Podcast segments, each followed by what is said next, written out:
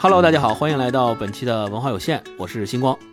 我是超哥，我是大一，大家好啊！这期呢，我们呃给大家带来的这本书呢是奈保尔的《米格尔街》啊。首先呢，我们呃先来聊一聊一个热场的话题啊，因为《米格尔街》这本书呢，大家如果读过的话，应该知道它描写的其实是奈保尔他在出生之后，以他的呃出生地的小镇为。原型写的这样的一部故事，在这里面聚集了他在小镇里面所认识的那些人和在这些人身上发生的故事。那我就特别想，呃，跟你们两个人聊聊关于小镇生活，或者说，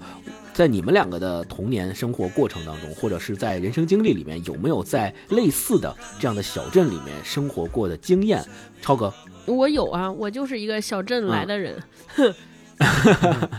对，讲讲。我看米格尔街时候有有。跟我的一段经历，我觉得特别相似。就是我小的时候，可能刚上幼儿园的时候，我们家那个时候还是租房子住，就是租在一个大院里边。那个大院好像是一个什么部队的什么院，还是什么防暴部队的院，都是小平房，一溜连排，就特别像呃我们看电视剧里边的筒子楼。然后谁家吃什么喝什么，感觉所有人都知道，就没有任何的所谓隐私可言。然后每个每个人好像都特别的有性格，就是当时就是也是一小小孩的用用小孩的心态来看。我现在还记得一个故事，是我们家邻居有一个哥哥，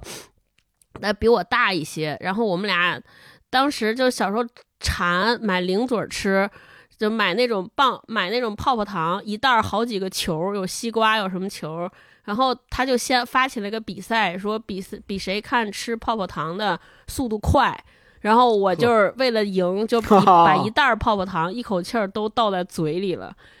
但是他并没有，他就把那泡泡糖藏起来了。当我们所有小朋友都吃完之后，他从枕头底下拿出来说：“你们是不是都没有了？你看我还有。”然后我们其他小朋友都气哭了，然后就回去告家长去了。哼。对，就有很多很多这样的故事，但是那个时候就觉得特别快乐。虽然我现在想想，觉得那个时候我们家的生活条件能用不堪来形容，就是那个房子巨小，就是一个开间儿，推开门之后一览无余，啥都没，啥都只有一个床，好像一个火炉子，一个沙发，就是家里的全部。但但不知道那个时候好像就觉得特快乐。因为每天推开门就是小朋友，大家每天都在外边玩，家好像就是一个睡觉的地方，吃饭也是每天都在邻居家解决，大多数时候都是吃邻居家的，而且很长很长很很多时候都是自己家吃一半儿，发现邻居家也在端上来的菜比我们家的好，就直接吃到别的桌上去了，就是有那种，就是那种过大集体生活的那种感觉，嗯，就特别特别好感觉，嗯嗯，大老师大一呢？我没有那种长期的生活，但是我因为老家在白银嘛，白银也算一个市，它没有算小镇，没有那么小，不像米格尔街那么小。但是我回白银短暂的，就小学的时候回去过暑假呀，过寒假呀，会有这种感觉，就是你上街之后啊，好像进入了另外一个空间，这个空间里面的谁跟谁都认识，就到那儿用不到六度分割，你两度分割，你肯定能找到一个亲戚，都不是 熟人。是亲戚啊，因为大家在那个环境下特别的熟知彼此的生活，而且像是的，我小时候是九十年代初嘛，那会儿大家的贫富差距还没有那么大，而且好像说这个远亲近邻之间的感觉也都还存在，不像现在好像大家的亲缘关系已经淡漠了，所以那个时候我走在白银的街头，很容易碰到家里非常近的亲戚啊，就比如说我碰着我。大姨家的哥哥，或者说我舅舅家的哥哥啊，我大姨家的姐姐什么的，都会碰到他们。首先，这是一种相遇啊；另外，还有一种相遇，就是你会听到大家在谈论一些东西的时候，总会有你认识的人和知道的事儿，就大家很热衷于谈论，说：“哎，那谁谁家他们又怎么着怎么着了啊？他们家孩子前两天打人了。”然后这家孩子那天挨揍了啊！他们家现在买了一个新车，然后这家可能要换房。即便是换房，他也出不了这个市区，他还是在这个附近溜达。嗯，你平时在北京是没有这种经验的，你不会觉得说我上街能遇到一熟人，你你上街遇到熟人的概率非常非常低啊。但是在那个地方，他出门总能遇到一些熟悉的东西，圈子会显得非常的小，不管是人际关系的圈子还是。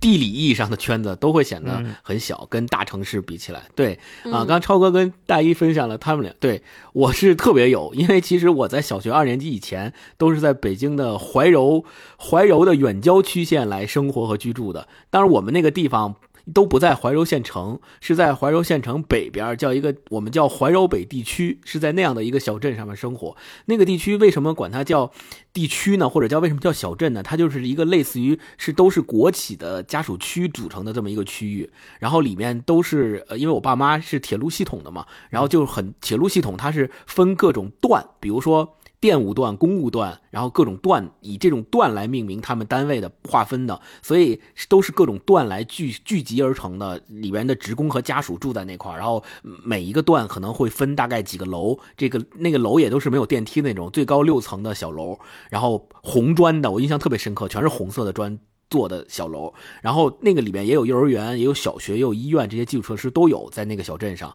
所以我是，如果现在要真的说地理位置的话，其实就是在呃现在雁西湖的旁边，就在那个位置。你现在看，其实那个位置好风，景区、啊，对，你你现在看那个区域好像是挺繁华的了，比如说也修这个大宾馆了、大酒店了，然后好多会议也都在那边召开，好像比以前要繁华。但是我在小学二年之前住在那儿的时候，真的是一个，就是我们那个地区旁边就是庄稼地。庄稼地里面种的大片大片的都是玉米，然后一到丰收的季节，我们就去那个玉米地里头掰玉米。所以小学的时候，老师老说一句话叫“狗熊掰棒子”嘛，那个歇后语，就我对这个歇后语的理解特别深刻，因为我真干过这事儿。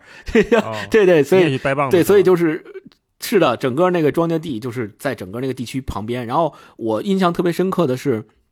那个时候，我们那个镇上面既没有现在的超市，也没有什么购物中心之类的概念，就是小卖部，而且整个区地区只有两个小卖部。然后当然也有那种卖粮的、卖油的那种副食品店也有。对除了这些以外，没有更大的大型的购物的地方。然后特别有意思的是，其中一个小卖部还是我小学一个同学的家里开的。那个他那小卖部哦我印象特别深刻，就开在我们幼儿园旁边。然后我们就经常有时候放学的时候就跑到他们家小卖部里边去买那种袋装的无花果。你你们小时候也吃过吧？嗯，就是一袋的那种拉开，然后里边长条，我至今都不知道那个是什么。据说后来有人考证过，好像就是萝卜丝儿，然后给撒点粉。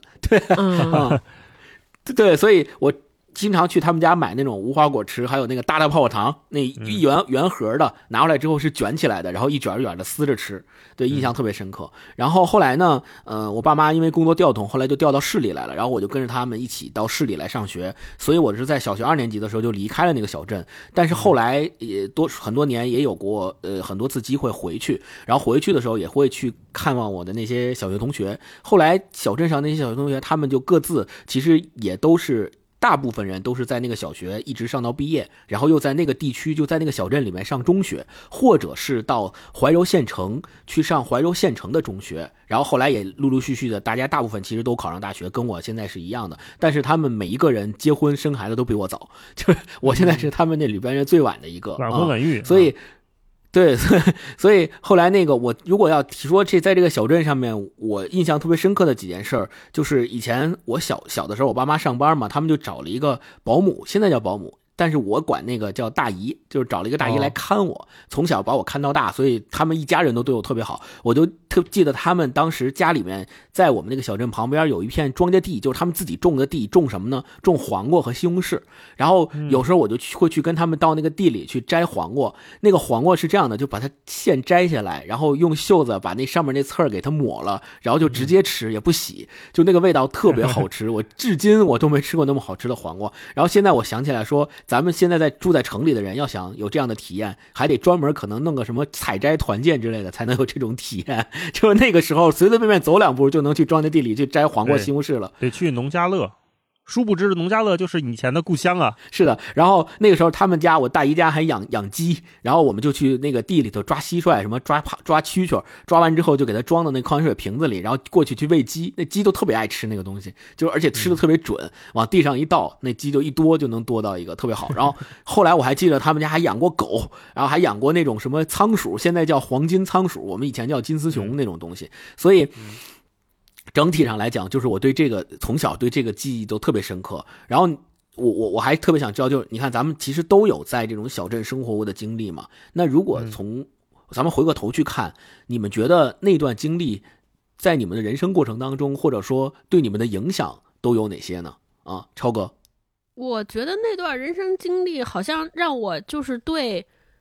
往大了说，我觉得让我对这个熟人社交啊，就是就是陌生呃这生人社交和陌生人相处这件事儿，好像就再也不是很怵，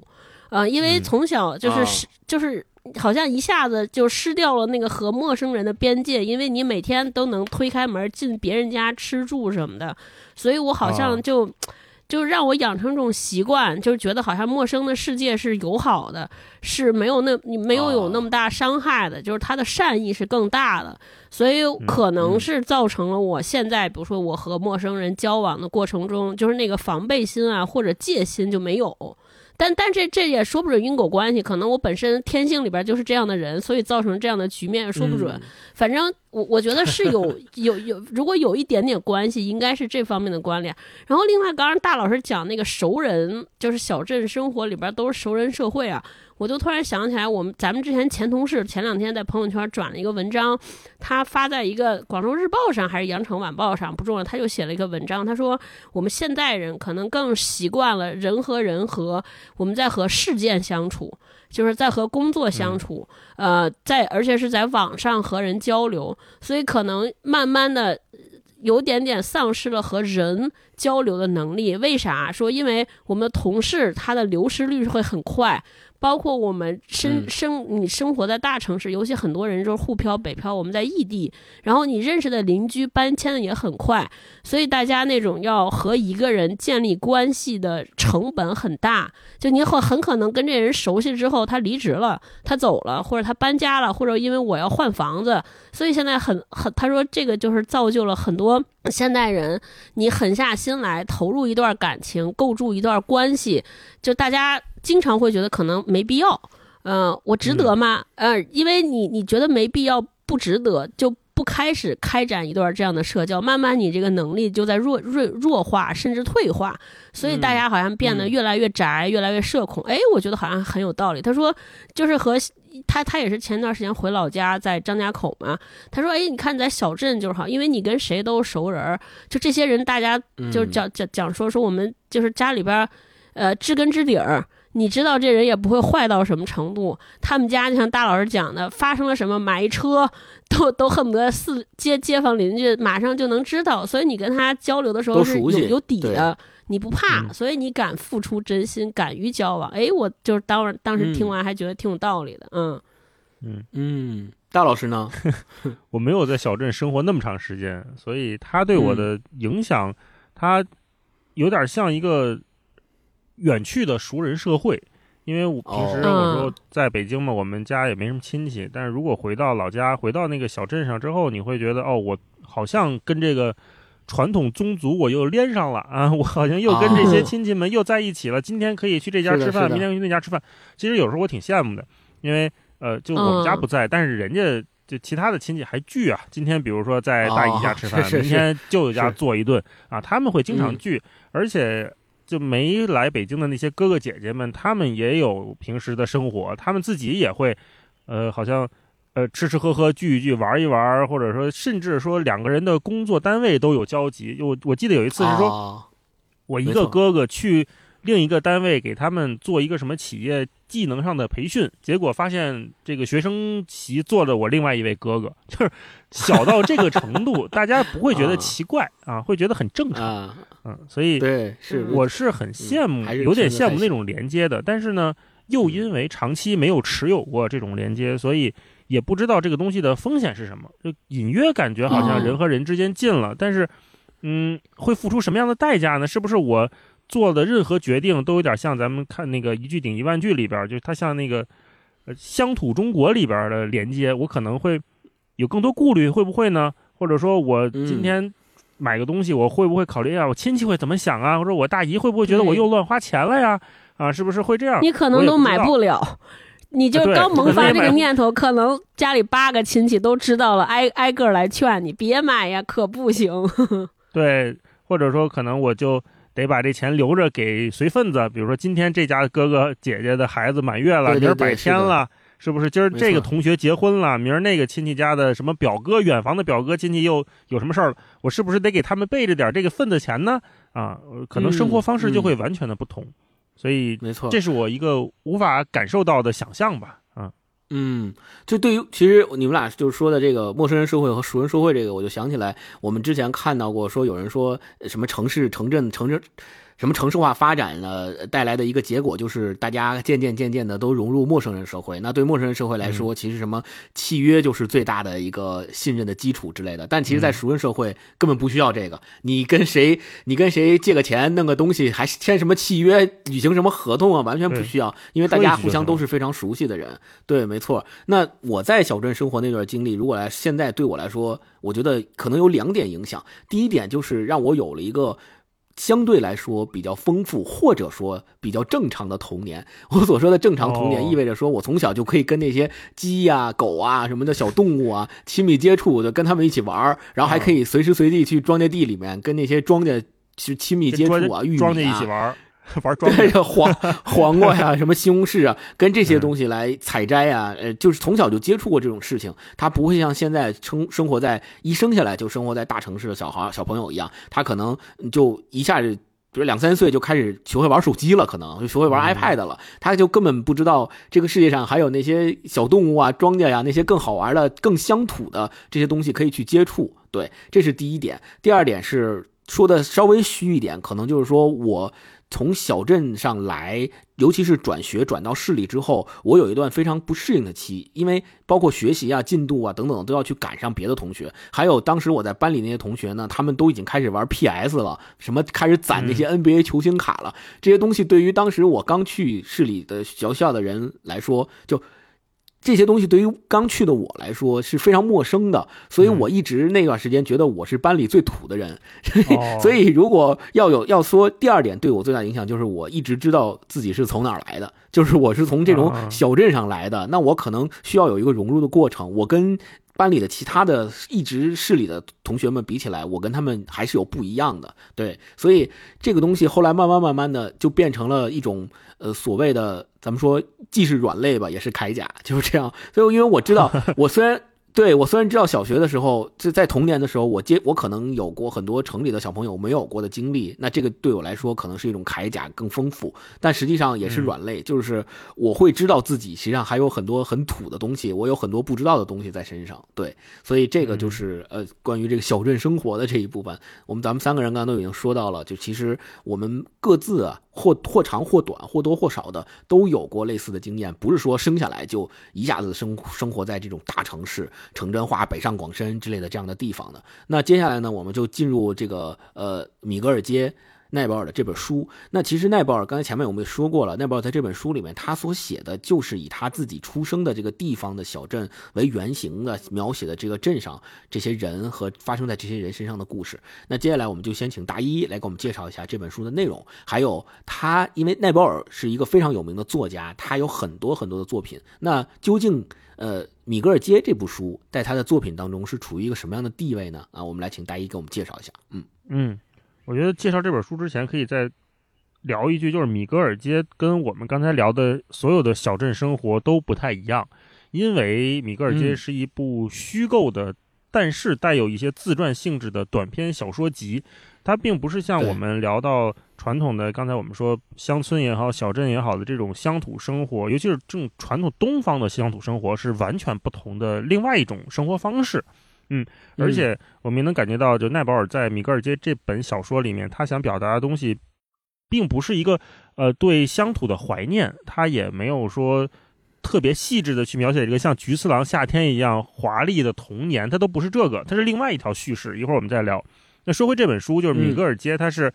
一个短篇小说集，一共有十七篇短篇小说组成，然后其中十六篇是米格尔街的邻居的故事，然后另外最后一篇是我作为叙述者讲我的故事。那我们也可以理解为，他这里面半自传的、半虚构的写了奈保尔一个作为青少年时期他所见证的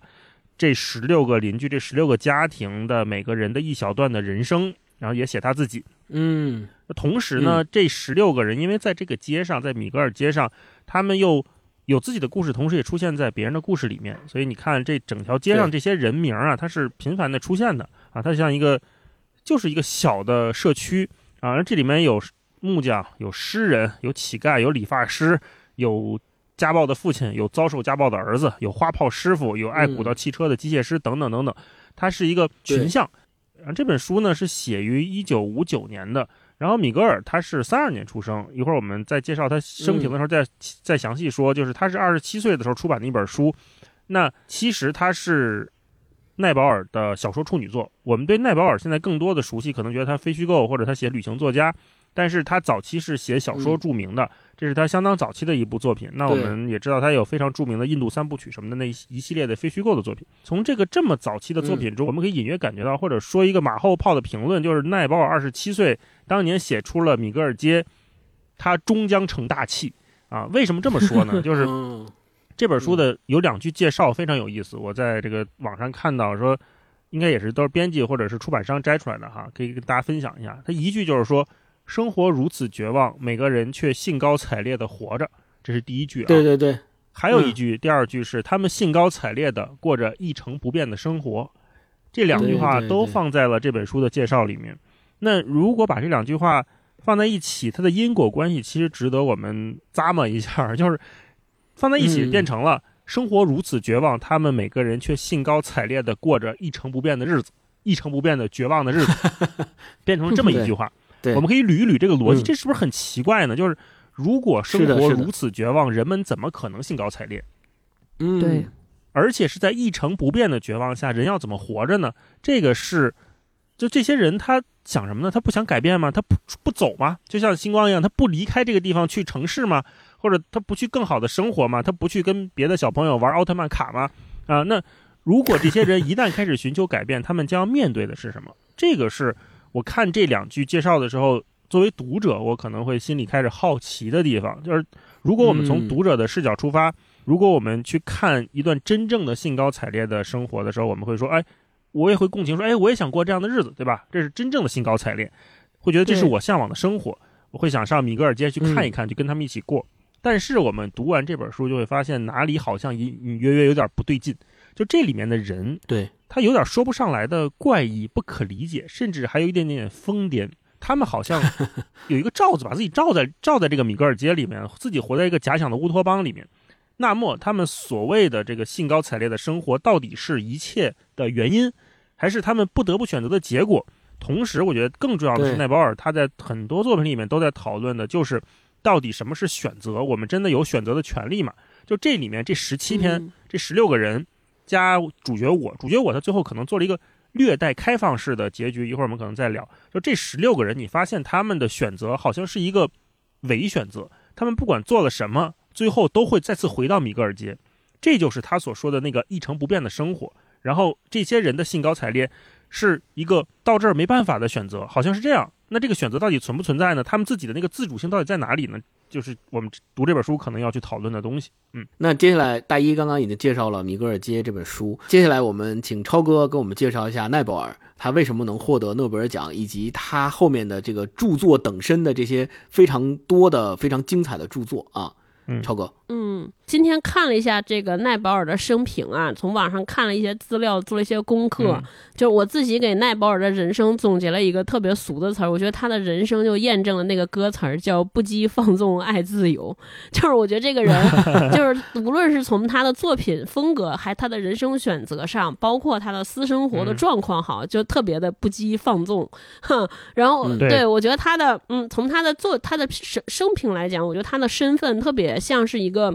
旅者，就是旅行的旅啊，他一直在漂泊，在游荡。就他本身是一个印度裔的作家，但是他出生在这个呃加勒比海旁边的一个国家，叫特里尼达和多巴哥啊。我知道这个特里尼达和多巴哥这个岛国的名字，完全是因为奥运会，他们那儿就老有这个跑百米的，哼，可能是因为离这个离美洲啊什么都特别近，就。包括这个那这个米格尔街讲的这个背景，其实也是发生在特立尼达多巴哥的首都叫西班牙港。就大家听西班牙港这个名字，大概就能窥见，就是他生活的一个环境，其实是一个就是被各国各种大国殖民就是我们所谓叫列强争相变成殖民地的这么一个地方。就奈保尔呃刚刚在的时候，就刚刚出生的时候，他其实还是属于英国。在他出生之前，这个地方一直是属于这种各国欧洲的欧洲的国家来盘踞。这个地方经历过什么？西班牙、英国，我我看了一个历史，给我惊呆了。他说这个地方。呃，是欧洲殖民者棋盘上被典当最多的地方。据说，一八一四年被彻底划给英国以前，共易主过三十一次。也就是说，这个地方的人本身，他其实对我是谁，我属于哪儿。他这个身份就是有犹疑的和迟疑的，模糊的。所以我们经常在读我们在读米格尔街的时候，就会看到很多人的身份错杂。就这些人，他本身本身是有色人种，但是他又看不起有色人种，他好像也看不起白人。有些人羡慕能成为美国人，有些人瞧不起美国人，也瞧不起那些想去美国的人。然后这些人有的时候想出逃到委内瑞拉，觉得委内瑞拉是个好地方。有些人认为英国是个好地方，就是始终对。自己我是谁这个身份在存疑，我属于哪儿也不确定，所以也有可能就大家带着这个背景去看，就能看到就有就是稍微能窥见一些大老师刚才说的感觉，这些人的行为特别诡异，不是很正常，可能是一个结果，也可能是一个原因。对，就是这个地方到处被各种殖民地殖民。那再说回奈保尔，奈保尔本身它是一个呃印度裔，是而且在印在大家都知道印度。其实本身是一个种姓制国家，这个叫奈奈保尔的家庭是婆罗门，属于这个种姓比较高的种族，就算是贵族。可是他又是一个比较没落的贵族，不然他也不能跑到这个，不能跑到这个英属殖民地里边。对，所以他身上一直带的这种落魄的贵贵族的这个气质啊，就是同时他呃，他他写作大儿刚讲就成名很早嘛，是因为他呃呃。特年轻的时候拿了国家的奖学金，然后去到了英国的去去牛津读书，然后呃特别早的开始进行职业的写作，呃成名很早。然后他他这本书，呃我们今天读的《米格尔街》就是。几乎是他可能是人生第二本还第三本著作，反正很早就是一出就获了大奖，就获得了这个我们之前也讲过这个作家的书，就是毛姆获得了毛姆文学奖。然后这个毛姆文学奖也特别逗，我查了一下，他是奖励给这些呃过去一年写过非常优秀作品的，或者是三十五岁以下出过书的这些年轻的作家。他的奖金不高，但是他这个奖金是干嘛？他就资助这些获奖者出去旅游用的。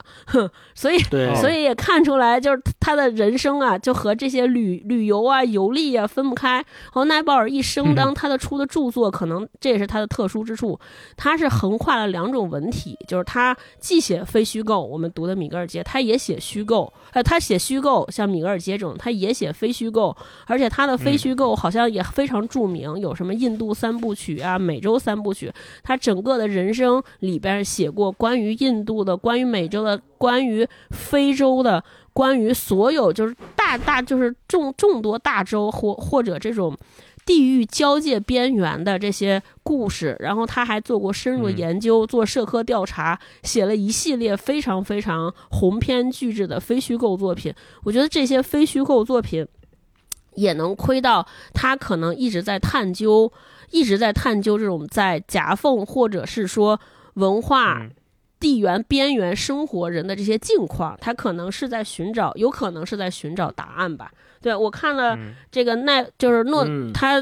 奈保尔获诺奖的时候，诺奖颁奖词里边给他有一个评价，说他的著作将极具洞察力的叙述与不为世俗左右的探索融为一体，是驱使我们从被压抑的历史中寻找真实的动力。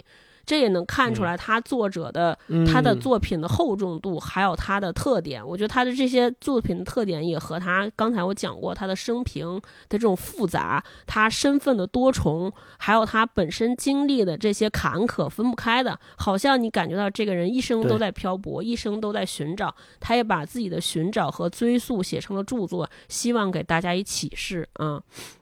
对没，错然后奈保尔的私生活再谈一下，大家有兴趣可以查。就是他是一个要把作品和他本身的人品分开来看的人。就是我记我看网上有说，就诺奖的作家说，哎呀，就是给他的评价就是，这个人的作品非常伟大，但是你根本不想和他交朋友。就是他是一个，甚至有人称他为恶棍。就看一个作家的时候。大家也可以把这些都结合里边看，就包括我觉得也能在米格尔的街中找到答案。嗯，大老师，嗯，嗯，大一，超哥介绍完奈保尔之后，我发现我们今天读《米格尔街》这里面的很多作品，尽管是奈保尔二十多岁、快三十岁的时候写出来的，但是他似乎写了一个自己人生的寓言故事。就他这里面写的，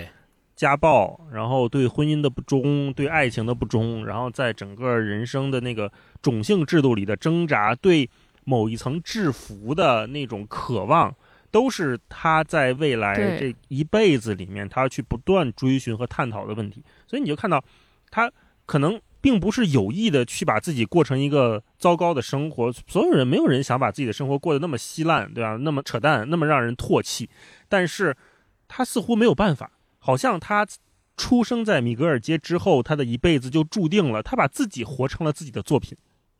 嗯，对，呃，刚才超哥介绍奈保尔的这个生平啊，我再补充几个点吧。第一个就是奈保尔他。因为确实太有名了，所以一直以来他都和石黑一雄，咱们也介绍过他的作品啊，石黑一雄嗯还有拉什迪、这三个人并称为英国文坛移民三杰，就是对他们都是哦在英国文学界里面的移民的身份，然后写出了非常伟大作品的三位作家，奈保尔是其中之一。然后他是在二零一八年的时候去世的，呃，享年八十五岁，也就是相当于在四年前呃离开我们的。然后我们接着来说，就是奈保尔刚刚说到了他为什么出生在特立尼达和多巴哥，是因为他的祖父是英属印度的契约劳工，他实际上是到这个特立尼达和多巴哥去当劳工的，所以呢，他的父辈也留在了特立尼达和多巴哥，然后他也出生在那儿。接他为什么走上了文学的道路，是因为他的父亲啊。刚才超哥介绍了，他们家是婆罗门种姓嘛？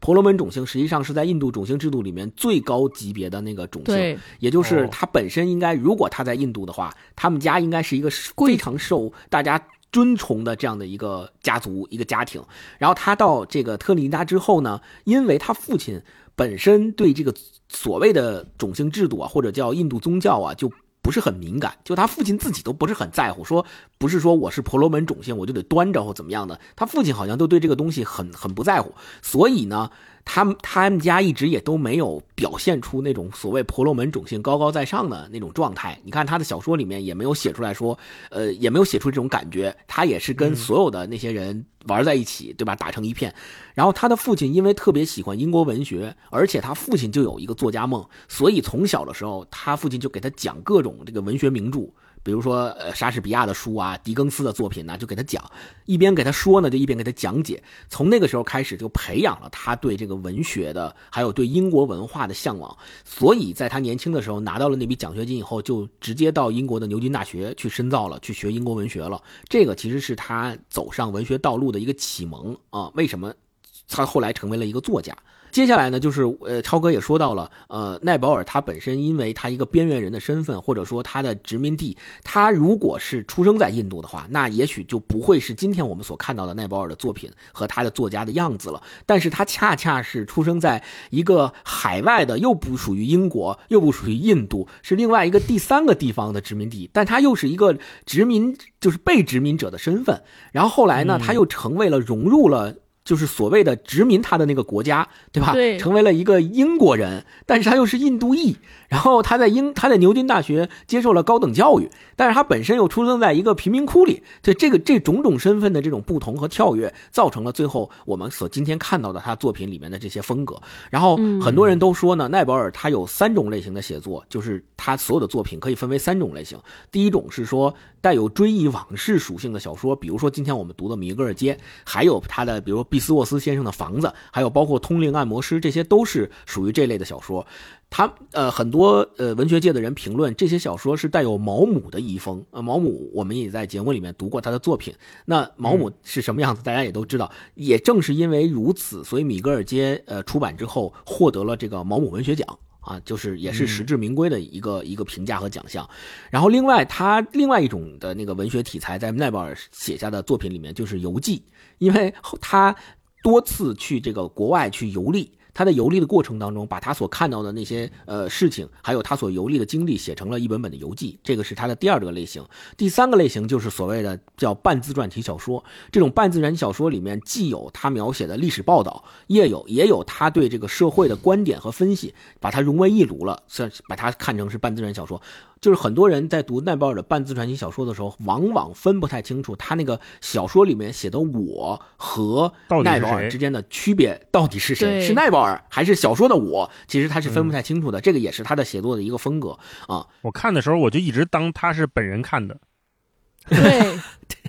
对，然后呃，最后一点还要说到的，其实是跟我们的节目。之前的节目有一个 callback，就是在咱们第五十七期节目里面讲那个保罗·索鲁旅行的故事，在中国大地上那本书的时候，我们提到了奈保尔，在那期我们就提到了他，是说保罗·索鲁跟奈保尔之间曾经有过一段非常难解难分的关系，两个大作家之间对恩怨恩怨情仇，保罗·索鲁是由奈保尔来。就相当于带入行的这么一个经历，他是因为奈保尔是旅行作家嘛，就是不是奈保尔写过很多游记嘛，所以奈保尔在一个旅行作家这个领域是很有名气的。然后保罗索鲁是因为那个跟着奈保尔走进了这个领域，也成为了一名旅行作家。但是后来两个人之间就渐生这个狭隙，然后就就有一些这个有一些互相不对付。然后保罗索鲁还专门写了一本书叫《维迪亚爵士的影子》，当时前面咱们节目也提到过，是专门来编排这个奈保尔的。就是用奈保尔的生平经历写了这么一本小说，其中有很多对于奈保尔生活的这个模仿和这个，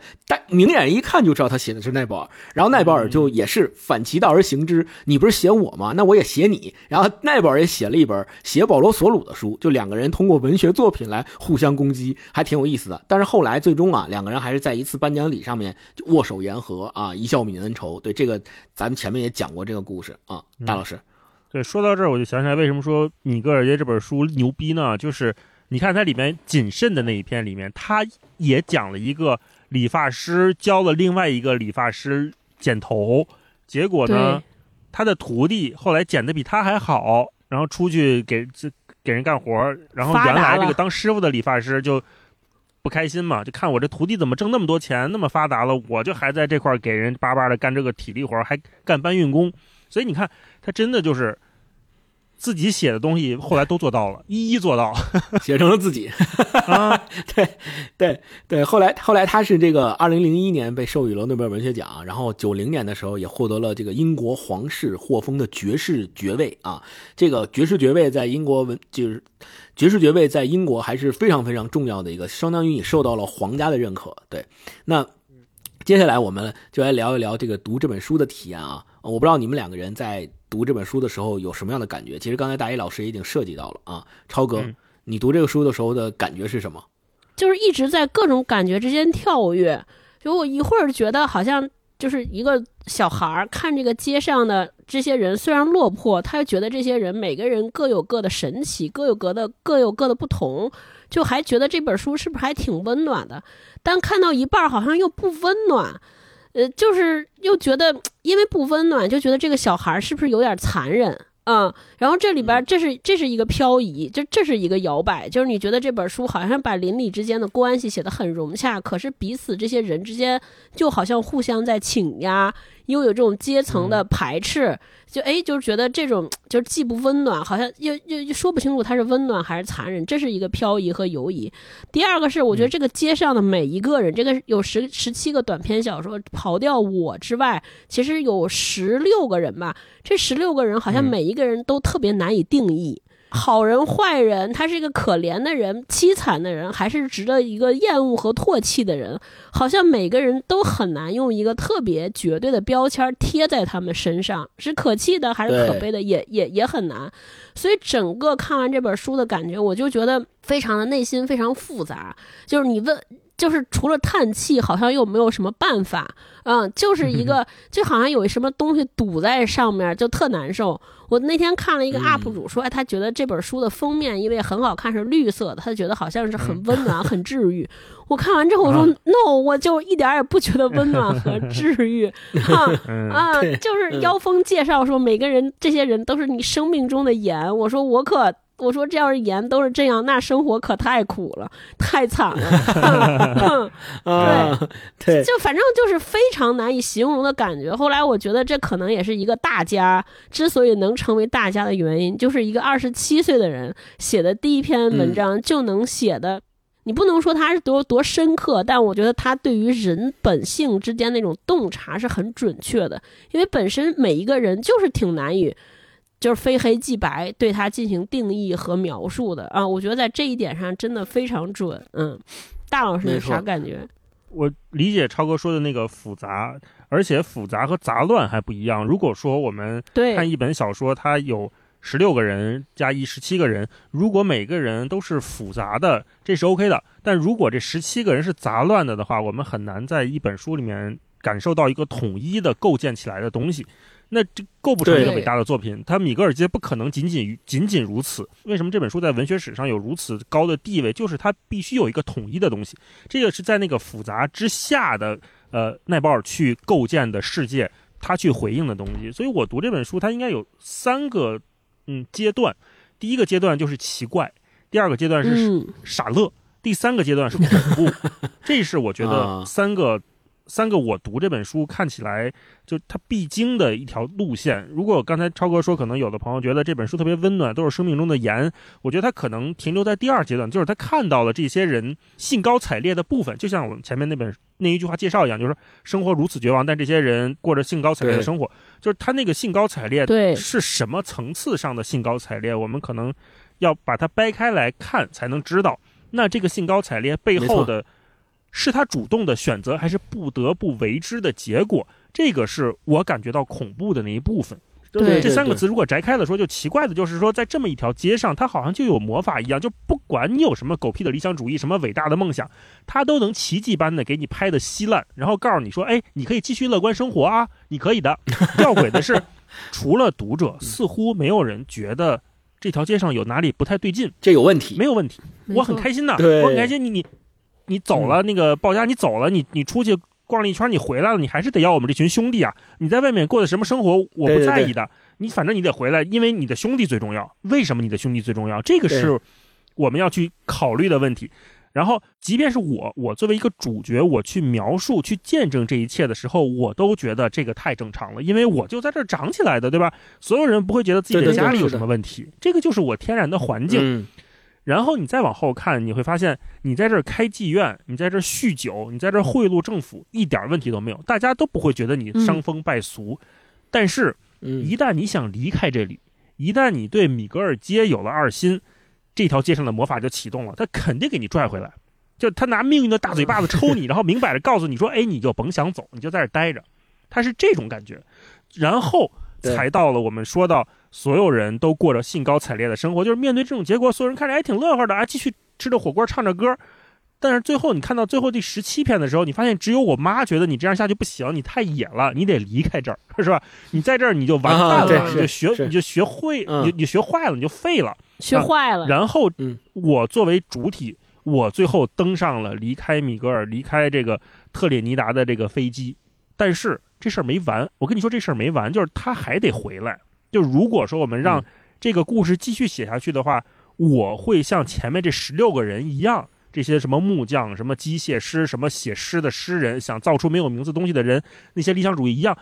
依旧被那个命运的大嘴巴子给你蹬回来，摁在米格尔街，告诉你：哎，你在这儿继续给我快乐的生活，你就甭想走啊！所以整个这三个层次是我读这本书的那个观感，就是从感觉到有点奇怪的不适。然后感觉到所有人都在兴高采烈的生活，最后感觉到的是这条街上给我们带来的恐怖的气氛。啊。星光呢？嗯嗯，我我读的时候其实呃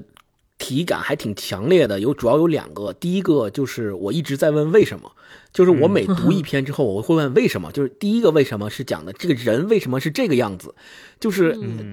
他每一个人的性格呀和每一个人都不一样，但是呢又很突出。也有些人甚至突出到让你不理解他为什么会这么做，然后他是怎么想的，你都不知道。所以我读的时候每每都在问为什么，这是第一个。第二个为什么是说我看完整本书之后，我就会问，其实就是大一老师最后的那个问题：为什么会造成这种？恐怖的感觉，为什么米格尔街就让他们离不开？为什么他们走了，最后还得回来？我一直在问为什么，我可能到现在都没有得出一个特别明确的结论和能够回答这个为什么。这是第二个，第三个是整个这个书读到最后，我甚至就是有一种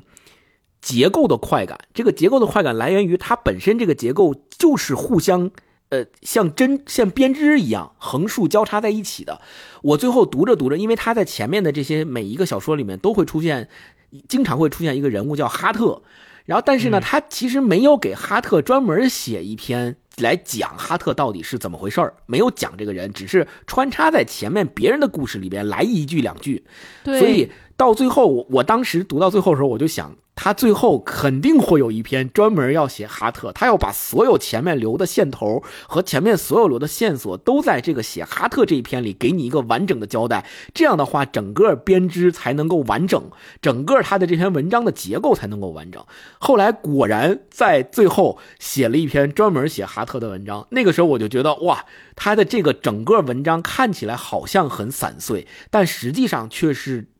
完整的一个短篇小说集，你把其中的任何一篇单拿出来看，你可能都看不懂，甚至于你都不知道他到底是为什么要这样写这样一个人。但是当你把它放在整个短篇小说集里面去看的时候，你就会发现它是一整个编织袋，它编出来的东西是横竖都是交织在一起的，对，是横竖都交织在一起的。对对，整个米格尔街都在他的这个小说里面整体的呈现在你面前，而不是单纯的一个一个的撕裂的点，是一个整体。对，就这这两种感觉是我在读这本书的时候特别强烈的一个体感。但是还是那个问题，就是我还是没有能够解答说为什么米格尔街的这些人会变成这个样子，以及他们为什么就不能改变，为什么就没有改变的机会也好，还是说改变的动力？啊，改变的结果为什么就我们看不到这些，反而看到的就是他们兴高采烈的活在一成不变的绝望生活中？这个为什么我一直没有回答？接下来我们我觉得咱们可以聊聊为什么啊？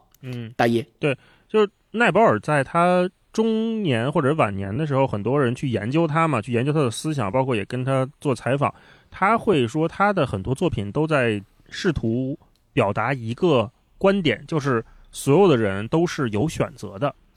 即便是像他身处印度这样的这个种姓制度非常强盛的这种观念底下，即便是他处于一个移民的环境里面生长起来，即便说这个世界嗯后来撕裂成这个鬼样子，他都认为所有人都是有选择的。但是，就是我在米格尔街上看到的所有人是没有选择的，或者他的选择是无效的。除了他以外，对 他好像把他那个悲观的小心思藏在了一个选择权之后。嗯，我会这么感觉。嗯，接下来就是咱们前面也切到了，这个书里面有十七篇短篇小说，然后一共写了十六个人物。那在这个人物里面，我你们两个人分别最喜欢哪个人物，或者说有哪个人物的经历或故事最让你们难忘？那咱们还是按照之前的惯例，对这个人物做一个角色分析啊。超哥，我一开始被震动的是，我看到那个比较偏后有一个母亲的本能，我不知道你们俩有印象没有？就是他讲了一个母亲，这个母亲一生了七个，生了八个孩子，这八个孩子是属有七个不同的，来自于七个不同的父亲。这八个孩子有七个不同的父亲。然后就是我看前半篇的时候，就感觉这是一个几乎放弃到自己人生的女性，因为她对别人别人也不在乎，对自己的人生也不在乎，别人指指戳戳，哎，说你怎么要这样过生活，甚至别人已经认为她。靠生孩子这件事儿来养活自己，因为他这是他也不工作嘛，每天都在生孩子，所以大家都说，哎，他的生计，他的生计靠什么？来源于哪儿？那就是靠这些孩子的父亲定时的到家门口给他施舍点钱，给这些孩子施舍点物品，就这么过下去。哎呀，我就觉得这个就非常非常悲哀，但是似乎又觉得这个女的是不是活明白了？就是她看明白了自己的人生，直到。对，直到发生了转折，那就是他自己的大女儿有一天回家告诉他说：“妈妈，我也怀孕了。”我也要哎给一个人生孩子，然后突然走上他的间这个老路，对走上他的老路，其实也还没有走上他的老路，就是说我要给对，只是可能正常的生个孩子而已。是，对，然后这个这个母亲就崩塌了，就他有一段描写，我给大家念一下，我觉得这个崩塌写的特别特别让人觉得惶恐。他说那天嗯晚上，大女儿罗娜学习打字回来，说：“妈，我要生孩子了。”我听到劳拉发出一声尖叫，我头一次听到了劳拉哭，那是非同寻常的哭泣。她似乎把她一生储藏的眼泪都哭了出来。把以前用笑声掩盖过的哭都发泄了出来。我听过葬礼上的哭声，其中有不少是装出来的。而那天晚上，劳拉的哭声是我听过最恐怖的，它使我感觉整个世界变得荒唐可悲。然然后中间就是有其他有一段，就是其他邻居听到他哭声的这个嗯评评价，我略过。最后他说。我感觉劳拉现在羞于在街上露面。当我再次见到她时，难以相信她就是那个对我总笑呵呵的，还给我糖饼吃的女人。她已经变成老太婆了。她不再对孩子们大喊大叫，也不再打他们。不知道他是不是仍旧关心孩子们，是不是已经对他们失去了兴趣？但我们从没听到过劳拉责怪罗娜一句。罗娜就是他的女儿，他说这让人忐忑。嗯罗娜带着她的孩子回到了家，街上没有人拿这件事儿开玩笑。劳拉的家变得安静而死气沉沉。哈特说：“生活真他妈的活见鬼！你明知道麻烦要来了，可他妈的什么事儿也做不了，你只能坐下来望着望着。”我就是当时看到这一段的时候，我就特别心里，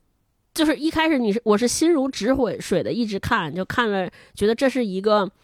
人生可能已经没有任何指望的女人的故事，突然到这儿的时候，就是心一下子就被吊起来了。就是我好像一下子明白了这个女人，就她，我在想说，她之前所有的这些生孩子也好，或者接受各种男人的救济也好，我觉得内心他可能还是有指望的。他的指望可能会把一部分的希望寄托在自己的孩子身上，不然他也不会省吃俭用，还送这个大女儿去学打字。他可能期望让这个孩子受了教育之后，不要再过我这样的人生。当他突然知道他女儿在学打字的过程中又怀孕生了孩子，我觉得他可能就是人生那个指望一下子破碎了。他的破碎可能就来源于大老师前面一直在强调那个事情。他可能觉得他走不出这里了，他的一生和他的孩子就要困在这里边了。我觉得这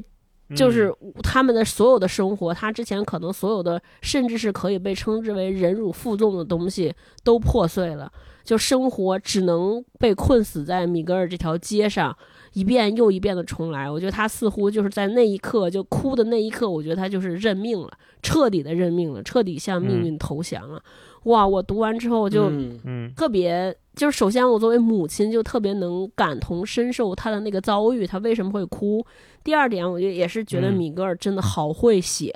就是突然把一个巨大有情绪涌动的东西一直在前面压着、埋着、沉着不写，突然在某一个瞬间爆发出来，但那个爆发又不是那种面上的歇斯底里的爆发，就是在像一个暗涌，就是像在水里投了一颗鱼雷。然后突然间涌起一个特别苍天的大波浪、啊！我就当时读到这儿就特别复杂，嗯，你们俩呢？嗯，对，你看这个母亲，她就是一个典型的走一步看一步的人生，她并没有对给自己的女儿去做一个长期规划，她也没有能力去做一个长期规划。她如果我们带入她的视角，你只能感觉到，呃，叫叫劳拉是吧？劳拉，她只能目及之处，只能看到说，哦，如果让女儿学打字可能会好一些，好一些好多少她不知道，能好到什么程度也不知道。可能我学了打字之后，以后他能进入政府，成为一个打字员、一个秘书，或者是干嘛去，他没有任何有一想象。技之长，靠自己生活的人，对吧就是？告诉女儿说：“你去学个打字，接下来怎么办？我不知道，我也办不到。”啊嗯，然后所有的你看，所有的崩塌，所有那种巨型的悲伤，都是在一次晚饭之后的稀松平常的谈话上发生的。就是他的女儿跟他说：“妈，我怀孕了。”她会，女儿会觉得自己怀孕是一个惊天的，呃就是防塌了一样的东西吗？不会的。她会觉得，哎，不会，我有这么多兄弟姐妹，那怀孕不是一个天然的事情吗？很但是就是这对，一一步，就是走一步看一步的这一小步，彻底把劳拉给击垮了。就是说，击垮了。你看，我不管怎么设计，怎么去规划我女儿的人生，她最后还是会走上这条路。这条路未来会是怎么样的？劳拉已经用自己的亲身经历完全的体验过一遍了。我们看这个片嗯前面的时候，你会觉得这个女性，这个劳拉，她是真的什么都不在乎呀。我们肯定也会读的时候会猜说，你总得在乎点什么吧？你到底在乎的是什么呢？你嗯是是这众多父亲中，你有一个希望他常回家的人吗？还是说众多孩子当中，你有一个希望这个孩子能茁壮成长，就这不离开米格尔街的人吗？都都没讲。最后，我们所有人都在期待说，那劳拉最在乎的是什么？劳拉最在乎的嗯是一场巨型的悲剧在他面前炸开的那个样子，这就是他那个非常残酷的地方啊！哎，大老师，大老师来分享一篇，或者是自己最喜欢的人物角色。哎，我最喜欢的一篇就是谨慎，就这个故事，就是伯乐的故事。啊刚才那星光说的，因为这个故事我看了好几遍，每次看都意犹未尽，觉得哇，写的真的是太 好了。嗯，他也是刚才我前面说的所有的东西都在这个故事里面有了体现。这故事讲的什么呢？就一开始都设了一个悬念，它是一个倒叙，就是开始讲的时候，伯乐已经六十岁了，然后告诉大家说，伯乐发现唯一的真理就是不能相信报纸上的任何东西，这是他人生的真理。嗯你说一个人对的人生真理竟然是不能相信什么东西，那它是一个否定句啊，对吧？那你接下来会怎么样？你不知道啊，对吧？然后对，这是他的全部哲学，但这并没有使他高兴，他成为这条街上最悲伤的人。就开头就是这么一段话。嗯哦，你有你的人生哲学了，你都找到唯一真理了，为什么你不高兴呢？很奇怪啊。然后为什么你是这条街上最悲伤的人呢？接下来他要讲这个故事，我就跟大家讲这个，讲一下这个谨慎这一篇小说哈。他说，一九三九年，他曾经是最大惊小怪的人之一。尽管在一九四五年时，伯乐并不相信战争已经结束，但是在一九三九年，他是全米格尔街最大惊小怪的人。当时西班牙港 仅有三份报纸。特里尼达卫报、西班牙港新闻报和晚报，他每期都买。战争爆发后，晚报开始发刊发行特刊，他也买。三九年的时候还是二战期间嘛，四五年二战结束，他并不相信这个人怎么回事，怎么这么奇怪呢？他他怎么了啊？他之前这么爱买报纸，然后他说每一次这个伯乐去买报纸，他说他高兴的拿起每一份报纸买二三十份报纸，玩一个有奖竞猜，其实就跟咱们现在看的很多电信诈骗一样，对吧？然后他一个邻居还特别欠，在边上敲边鼓，可能也是个实诚人，就是说，哎，你不要灰心，你再认真试一次就行。就是这个报纸上啊，每次都会有一个让你猜球在哪里的一个，就我也没看没太搞懂的一个游戏哈，就是你要在这个报纸上标，对，标一个点，然后标一个点之后，你把这个点寄回报社，报社来判断你是否猜对了这个点的位置，然后如果猜对就给你钱。我们都知道这这这这不怎么可能是吧？然后对，这个伯乐每一次买报纸，他首先是很认真的看报纸，然后慢慢的他发现逐渐暴躁带到失望啊，他越来越猜不中啊，然后每次都不能中奖，然后买这么多报纸，然后他甚至都有点魔怔了，甚至说是让边上的小孩就让我说，哎，你昨晚做了什么梦？你梦见了什么征兆没有？我把这个征兆具象到我这个猜谜的环节里面，我填在报纸上，再寄回去看能不能再中奖是吧，都没有，都没有中奖。对，然后说这伯乐气急败坏的到了报社去揍了一个助理编辑，你看这块也是非常有意思，他连主编什么总编辑都没看到，他打了一个实习生啊，就这个人，他即便说想去跟人家报仇雪恨，即便让他想去讨一个公道，他都找不到那个真正对应的人，打了一个助理编辑。嗯啊，连个就是等于说你这整个人生你连个安慰奖都没有啊。然后这个人对他正经的活儿也不干了，也不理发了，然后又被报纸上的地产广告给骗了。小的猜谜环节我玩不赢，行，那我算了。过了一段时间，发现又去干投资去了，又让广告给骗了。于是他决定离开这个岛，决定离开特立尼达，说我不跟这儿待着了，行不行？我去委内瑞拉。结果又是一个倒霉催的，让中介给骗了。说中介给他拉了出去跑了一圈之后，只能又回到特立尼达，根本没给他送到地儿。对，回来之后说那就当搬运工，每个人然后每个周日去给人家理发，这叫什么？这就是那个我爱的人伤我最深，就是典型的这么一个人生啊。嗯，你看，我们说他为什么不相信报纸，就是被这一系列的伤害累累累累累累到最后。我们看平时这个报纸的什么猜谜环节，都是在那种最不起眼的副刊的一张报纸的夹缝里面那个最不重要的东西，对吧？就是一个什么五色土，什么北京晚报，什么的那个夹缝里面的寻人启事边上可能会有一个有奖竞猜，所有人都知道这是个骗子，这是个骗局，这这大概率都不可能的啊。但是伯乐就愿意相信这个，而且笃定了好几年的时间去干这个事儿。嗯然后我们说，呃，一般说这个说这个人不相信报纸了，可能是指他不相信某种这种庞大的宣传机器，对吧？我洞悉了政府的阴谋，洞悉了某种主义的不可靠，都不是。一张报纸里那个最不起眼的地方，摧毁了一个庞大的信仰，就是那个巨象的轰然倒塌，给你干的稀碎，碎的连渣儿都不剩。就是原来你们嗯，相信的那些东西是那么的不堪，那么的不堪审视、不堪一击，被一个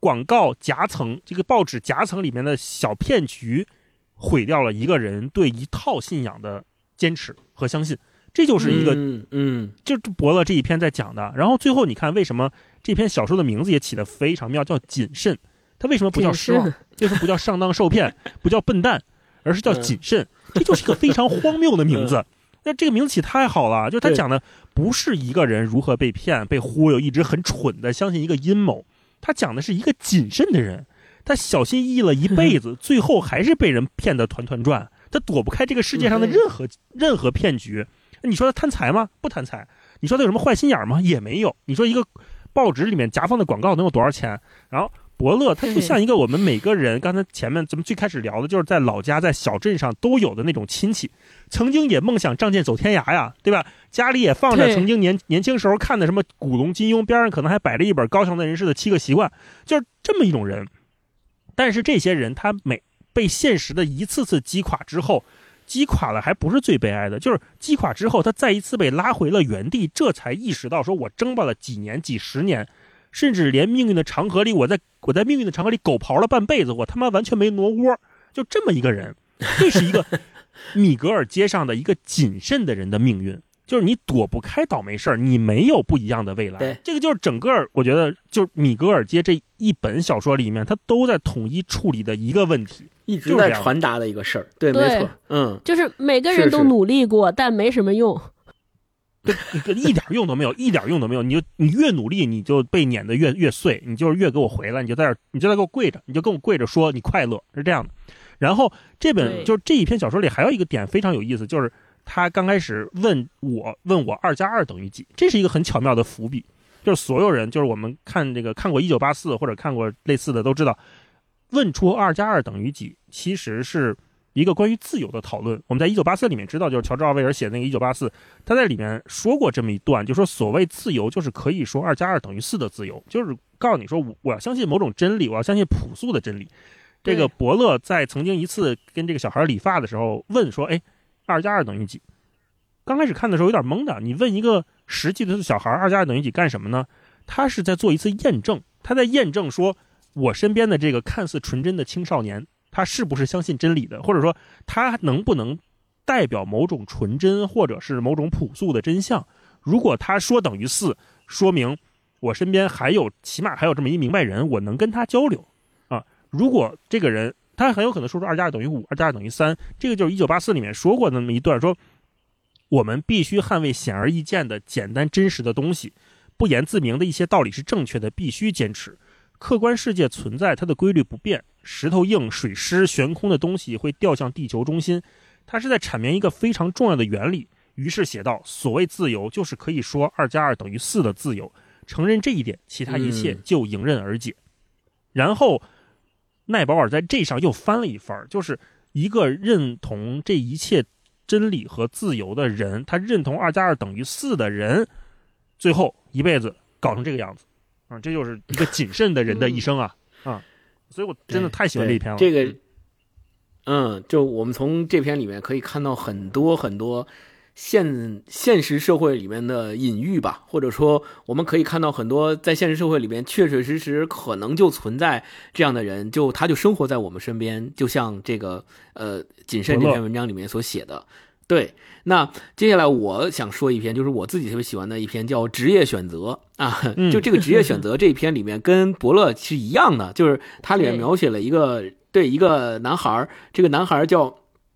这个男孩儿叫伊莱亚斯，然后他嗯是一个特别上进的孩子，他特别想成为一名医生。对，就是一个别人家的孩子，别人家的好学生。他无数次要参加剑桥大学的这个入学考试，实际上是，然后参加了多少次我也没仔细数，可能在这篇文章里面前前后后加起来得有五六次吧，大概没有一次是成功的上榜的，因为要当医生必须要考到二等以上才可以。他最好的一次成绩是三等，他考完三等，他第一次考试的时候是根本就没过，没他名字。然后呢，第二次又复习了一年，相当于，然后考了一个三等。考完三等以后，大家都觉得好了，考了三等了，可以了，不错了。哎，但是他不，他说我要考二等。然后大家就知道说，原来他是想当医生的，而不是仅仅的想满足于三等和所能获得的那些工作。然后他就又考了一次，结果。考了这么多次，都一直没有考到他想考到的那个成绩，最终也没有实现他当医生的这个愿望，甚至于他的最后两次考试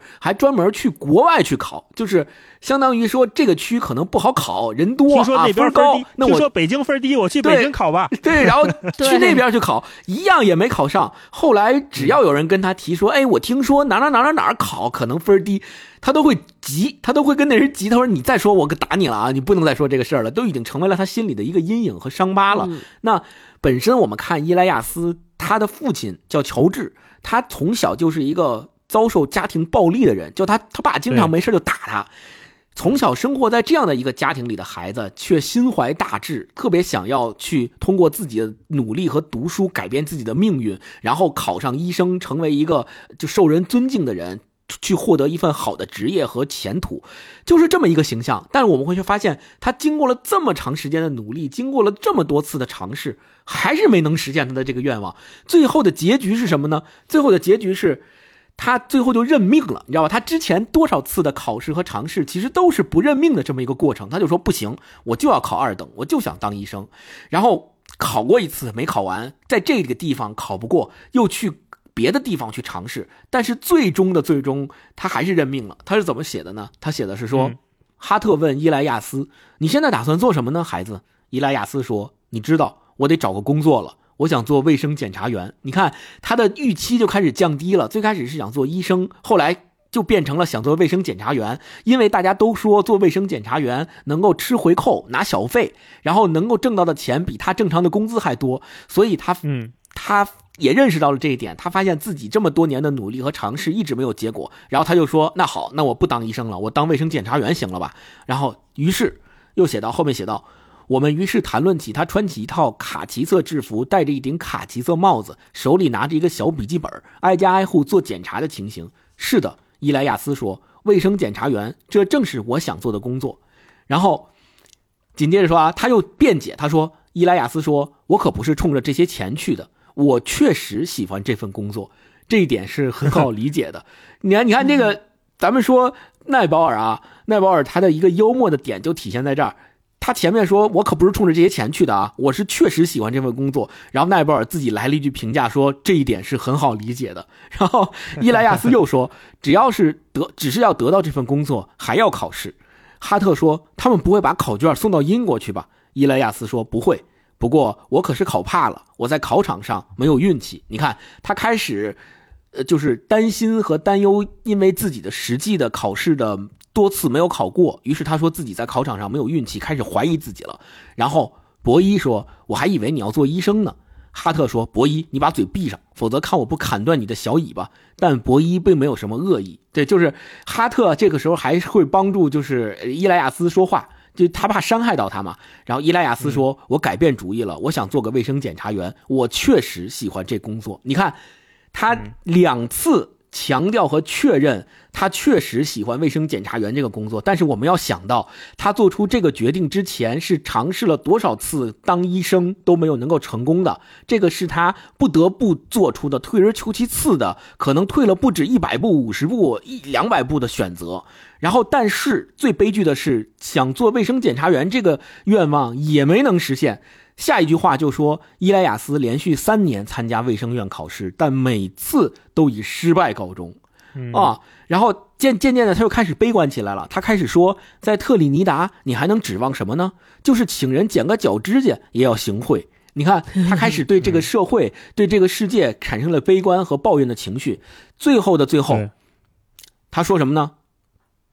然后他开始嫉妒别人了，就是。就是我我我想的是，他经过这么长时间的努力和尝试以后，他可能心里确实不仅有了阴影，有了挫折，可能还有点小小的扭曲。他写到说，几年之后，我也参加了剑桥高中的结业考试，剑桥的考官给了我二等。你看，他考了一次就考上二等了。我向海关申请工作，没费多大力气就通过了。我领到一套带铜扣的卡其色制服和一顶帽子，那套制服很像卫生检查员的工作服。你看这刺激的，就是他考那么多次他都没考上，我考一次就考上了，而且还领到了一一一套跟他以前想考的卫生检查员差不多的制服。然后他说，我头一回穿那套制服时，伊莱亚斯恨不得揍我一顿，然后还是冷嘲热讽。说你妈为了给你弄到这份工作都做了什么手脚？他喊道。我正要揍他，被埃多斯一把拦住了。然后这个文章的结尾的三段非常的引人深思。他是这么写的：他说，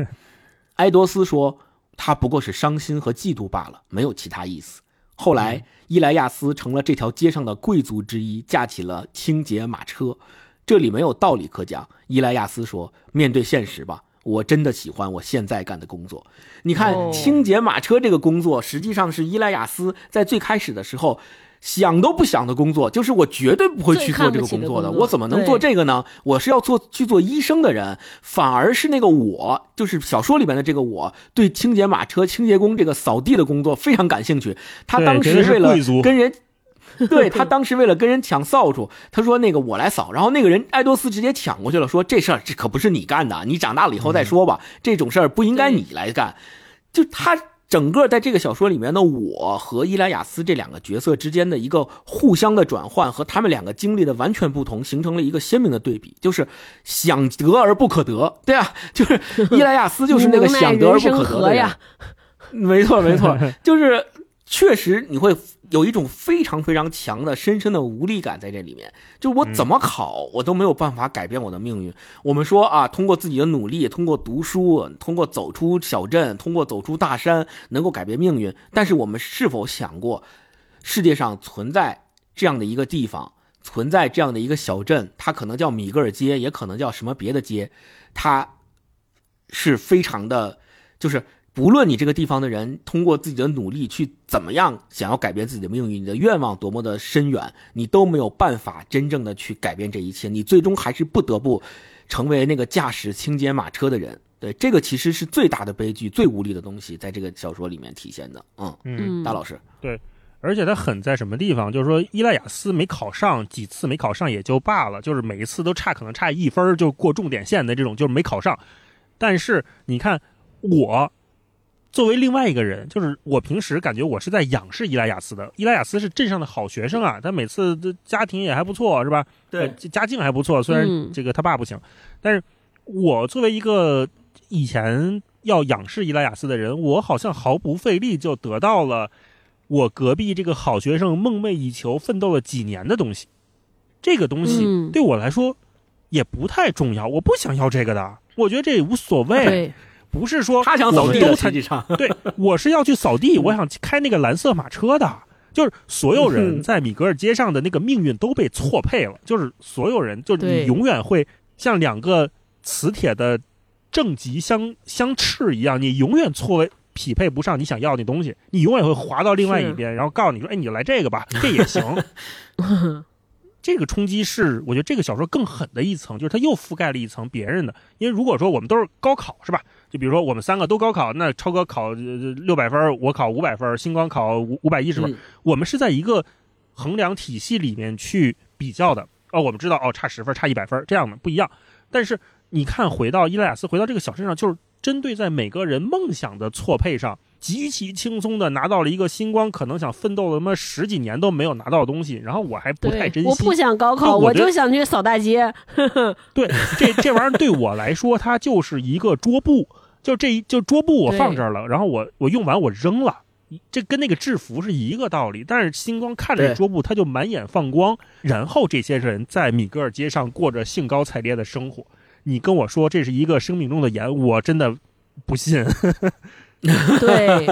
对对，实际上就是我们读到这儿的时候，已经很难分清楚，其实就是前面说的那句话，到底所谓的兴高采烈的过着一成不变的绝望生活，是因还是果，实际上已经很难、嗯很难说清楚了。他们到底是造成了这个事情，是因为某种社会环境的因素造成了他们不得不接受这样的命运，还是因为他们本身就具有这样过兴高采烈、一成不变生活的本能，然后把生活过成了这样，就很难很难分得清楚到底是哪一种了。是的，嗯那我们再来一段分享，或者是最喜欢的人物吧。嗯，超哥，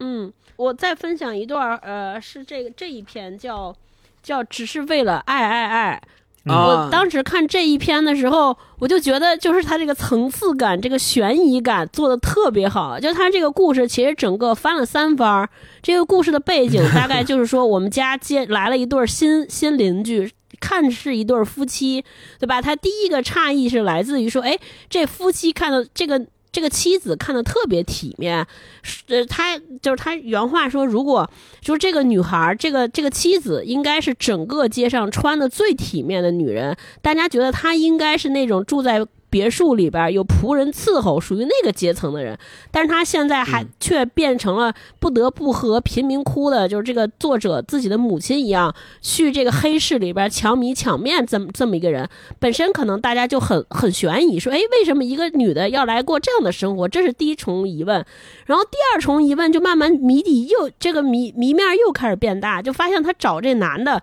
这男的说这女的要是有多体面，这个男的都有多丑陋，真的是哪儿哪儿都不行，就啥也不是，又丑，酗酒。穿的也很邋遢，最关键是还家暴这女的，而且打得越来越凶，甚至会杀人。所以大家就开始想说，为什么他们俩要在一起？怎么俩他俩都能结婚？而且这女的每每次被家暴一次，都会去找这个我的母亲去控诉，寻求帮助。她母亲就说：“你离了吧，别在一块儿。”她这女的也不同意。大家肯定就会有第二个疑问，说这图啥呢？为什么要和这个人在一起？哦，然后这个悬念又推进了，变成第三层，说，诶，他们有一天在报纸上看到一个广告，看到一个公告，是有一个医生宣布说，我我以后就是和我妻子断绝关系了啊，我他不再受到我的庇佑和保护。大家通过这个线索一追一追寻，说，诶，一溯源，发现说这女的。原来是那个妻子的太太，也就是说，他和这个家暴男之间的这个感情，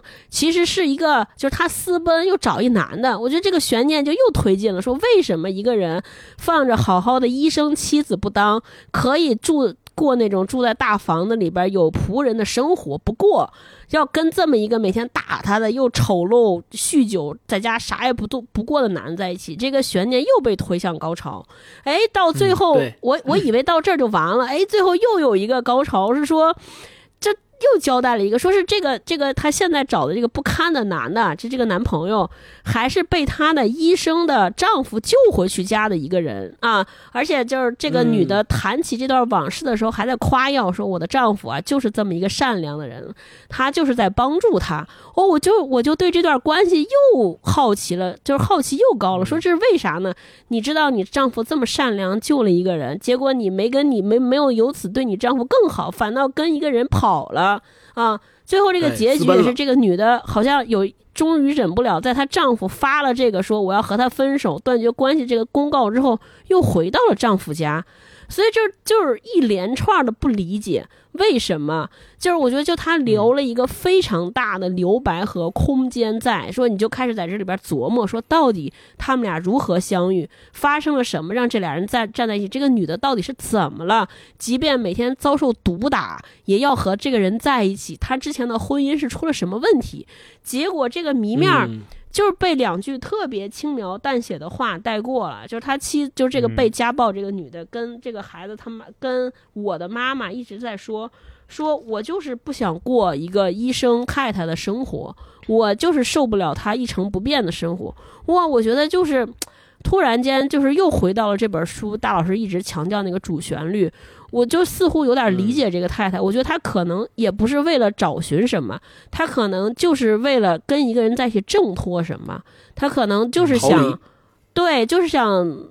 摆脱以前那种生活，试试是不是有各种样貌的生活。她其实的想法就这么点儿，但是为了这么点儿想法，她付出了如此惨重的代价，就甚至不惜和一个如此不堪的男人过。我觉得这应该是一个特别细想起来特别悲伤的故事，就是我我嗯。我的过去的生活得让我憋屈成什么样，我才能够用如此叛逆的态度去经历这么一场我梦想中的自由也好，或者是改变也好，就为了一点改变付出这么惨重的代价，最后又回到了原地，嗯回到了原点。也就是说，这种挣脱他都失败了。他，我估计他，我就猜啊，就脑补脑补中间留下的层层悬念。我在猜想说，他可能是不是就是为了寻找一些刺激，甚至说是不是就是为了改变或者变化一下下，但是他也没想到变化让他变成这，而且就是即便为了这么小一点变化，到最后是这个生活也告诉他不行，你没有权利，嗯。你还得回来过你以前的生活。哇，就整个读完之后就觉得特别的绝望，我就感觉就是那种窒息的压抑，就是我就想要那么点儿的改变都不行，不行，你给我回来，哼，对，对，嗯 这个这篇小说实际上就是跟大一老师刚刚所总结的整个《米格尔街》这本小说里面的这些短篇故事的主旋律是一样的，就是你想逃，你逃不了，哪怕你已经做出了逃跑的举动，你已经逃出来了，但是。生活或者咱们说现实，就像是那把大手，它永远会把你往回抓，而且一抓一个准儿，它永远能把你抓回去。你看这篇小说的结尾，那个女的还是回到了那个医生丈夫的身边，而且好像还继续兴高采烈的跟那个医生丈夫生活在一起。然后我们对比她之前逃离的那段生活经历，那你说她她之前逃离的那段生活经历算什么呢？她之前逃离的那段是什么呢？对吧？就我们怎么样去评价她的这个行为，她的这段生活，她的这段经历，在她的生命历程当中到底是一个什么样的存在呢？我们怎么去安放这段经历呢？它是什么？就我们就很难去评价这件事情本身了。对是嗯是一站有意义的逃离吗？还是一段根本没有意义的瞎折腾？还是还是说他逃离出去之后幡然醒悟，原来还是之前的生活好，然后又又就是。就是就是后悔了，又回去了，就我们很难说清楚这件事情了，就是没有答案单纯从对单纯从他逃逃离再回去，是啊，又兴高采烈的过着过起那个一成不变的生活。那他之前那么想要去逃离，到底是真的假的？到底是呃，到底是这个一时的冲动，还是深思熟虑的结果？就都很难分辨了，就谁也说不清楚了，就很很很奇妙这种感觉。它变成一种本能里面的规训，就是你那个 DNA 告诉你说你走的太远了，你给我回来，你你别走那么远。对对而且他就是我，嗯我们都知道说选择就是面临着放弃嘛。我选择这种生活，一定要放弃些什么？你看这女的已经放弃到基本生活保障都放弃了，还是不行。对 对，是的，是的。呃，嗯大老师再来一段。嗯，我来分享最后一篇吧，就是写我的这一篇啊，这一篇叫做《告别米格尔街》啊。那嗯，这里面，我觉得，因为咱们那个提纲里不是还有一个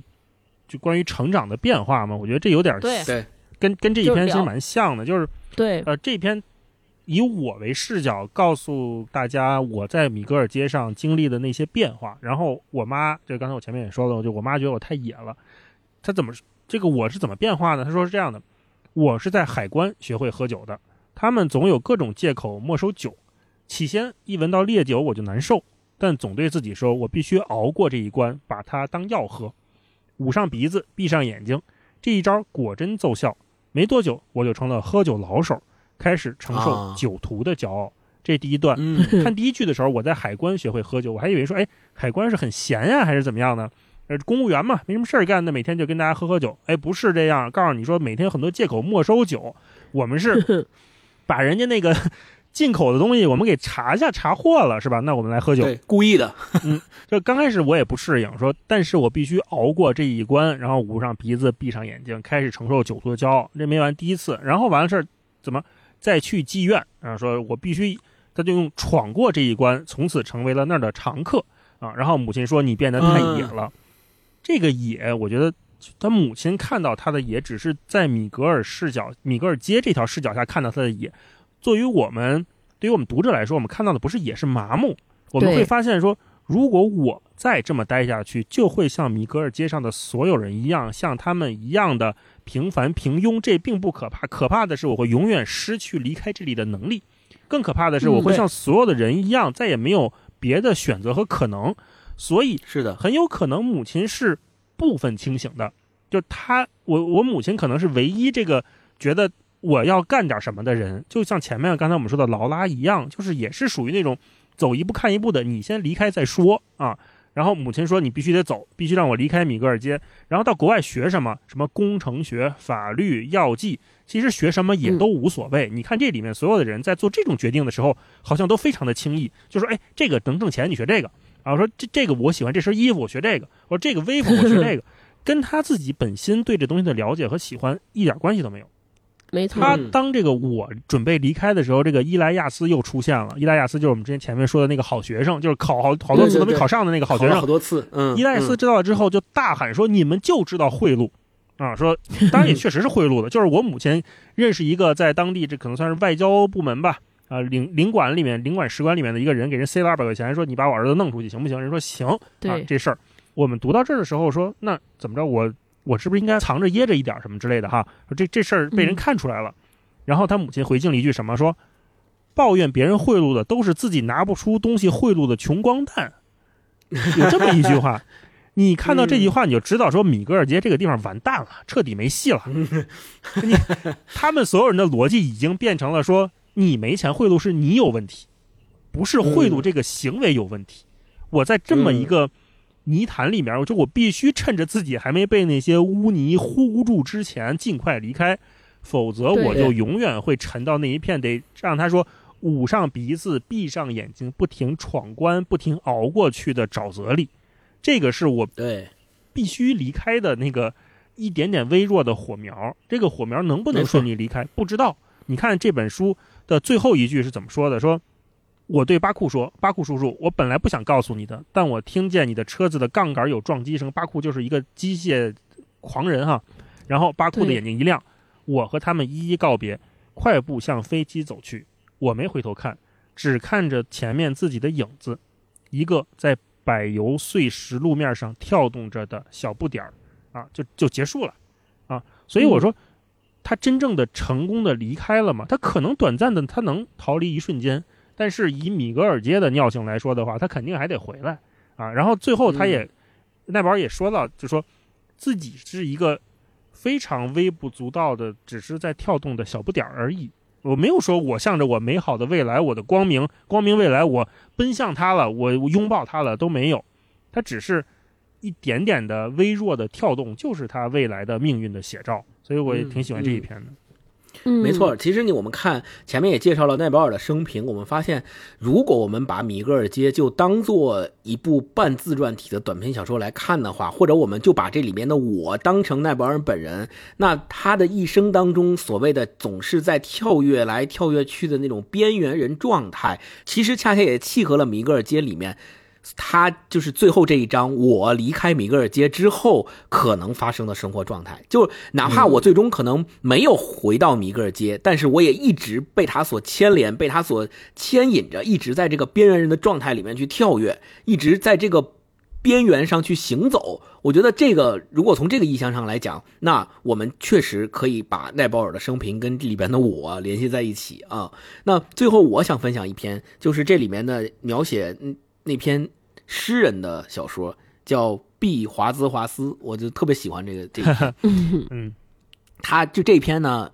比跟其他的小说相跟其他篇相比呢，会有一些浪漫的元素在里面。但是这个浪漫在放在整个米格尔街来看。浪漫就不再是浪漫了，而是一种非常残忍的悲剧。就是鲁迅的那句话：“悲剧就是把美好的东西撕碎了给你看。”华斯华斯这篇就是把这种美好的东西撕碎了放在你面前，让你看着它一点一点的破灭，一点一点的撕碎，就明摆着告诉你说，你之前所相信的一切浪漫的一切象征着未来的有希望的东西都是假的。都是没有希望的，完全完全全是别人编造的，哇！就这个一下子点出来这一点之后，你就会感觉到整个人生都灰暗了。就你 难以想象米格尔街里边的这些邻居们，他们是怎么样对生活在这个点上产生绝望的。他讲的一个故事非常简单，就是他有一天在家里玩，突然碰到了一个自称为诗人的一个人到他们家。据说是要到他们家的院子里去看他们家院子树上的蜜蜂，嗯然后一看就看了好长时间。后来他就跟这个人成为了朋友，然后这个人就告诉他说：“我其实是一个诗人。”然后就给他讲说：“我为什么要成为一个诗人啊？我住的这个房子以前发生过什么缠绵悱恻的爱情故事？这个男这个男的和这个女的之间发生过什么？为什么我现在住的房子已经荒芜了？为什么我房子里面的这几棵树还舍不得？”砍掉，懂懂懂的，他都用诗一般的语言给他讲出来了，然后我就信了，并且我是深深的相信，而且和他成为了莫逆之交。但是 最后的最后，你会发现，我本来已经要被他引导走上诗人之路了，因为他本身是一个诗人，而且他告诉我说他正在写一首长诗，一个月想一句。那二十年之后，这首诗就会变成世界上最伟大的诗，因为是凝聚了他的无数心血所谱成的。那个时候我已经被这个人吸引，进而爱上了诗歌，进而我甚至也想成为像他一样成为一个诗人，走上诗歌这条道路的时候，结局是什么呢？结局是这个人有一天生病了，然后在病床上奄奄一息的时候，告诉了他一句话，他说：“他把我搂进他单薄的胸膛里，说：‘你想听我给你讲个好玩的故事吗？’他对我微笑，想让我振作起来，可我什么也说不出来。他说：‘当我讲完这个故事后。’”我要你保证你会离开，再也不要回来看我。你能保证吗？我点点头。他说：“好。”那么听着，我曾经给你讲了那个男诗人和女诗人的故事，你还记得吗？那不是真的，是我编造的。所有什么写诗和世界上最伟大的诗作也都是假的。这是不是你听到的最好玩的故事呀？但他的声音中断了。我离开了那所房子，哭着跑回家，像个 诗人一样，看到什么都想哭。你看，这个就是赤裸裸的把最美好的那些东西，曾经我相信的那些东西，甚至于我想成为的那个希望，直白的撕碎在你面前，撕成一缕一缕的碎片让你看，就是这么 残酷，就是这个样子。那不管是作诗也好，成为诗人也好，还是你生活在米格尔街上也好，生活最终给你呈现的模样，都是这样的一个悲剧的模样。嗯然后最后一段，他说，一年以后，我又沿着阿尔贝托街走。却再没有看到诗人房子的丝毫踪迹。他没有消失，但与消失没什么区别。他被推倒了，被一栋两层的大楼取代。芒果树、李子树、椰子树都砍去了，有的只是砖块和水泥。好，就好像 B 华兹华斯先生从未出现过。你看，最后的这个也是一个悲剧的结尾，就是这个人在我的生命中像流星一样划过，他教会了我对诗的兴趣，他让我愿意成为一个诗人，并且让我觉得对写诗这件事情提起了很大很大的一个关注。但最终，他临死前告诉我说：“我告诉你的那些都是假的，都是编的，你一个也不要信。”甚至于连他自己曾经存在过这个世界上的痕迹都被很快的抹去了，就是。我我读到这儿的时候，就感觉到一股悲凉从心底冒上来。就是一个这么喜欢诗歌，或者说自称为诗诗人的人，我们虽然没有办法判断他是不是一个真正的诗人，或者说他的诗是不是真的好，但是他最起码对这个东西是有希望、是有热情的。他愿意把这个东西交给我，而且他也这样做了。但最后他自己亲手把这个希望拍灭。他说：“我告诉你的都是假的，都是我编的，你一个也不要信。就你，你最好听完我最后这。”一段话之后你就离开，你永远也不要回头，永远就把我忘了。你在你心里的这个所谓的诗歌的种子，所谓的这个希望的火苗，你就直接给它掐了就行了，不要去想了。对我觉得这个简直就是一个非常残酷的一件事情啊！是不是米格尔街上面我们所遇到和描述的每一个人都曾经在他的人生当中有过这样的一个经历或这样的一个点？我觉得是很值得探讨的。嗯，大老师，对，刚才星光说这个，就想起另一篇，就是。刚才他说这个诗人，这个是诗人主动拍拍碎的自己的那个心中的火苗。另外还有一篇叫《没有名字的东西》，那个是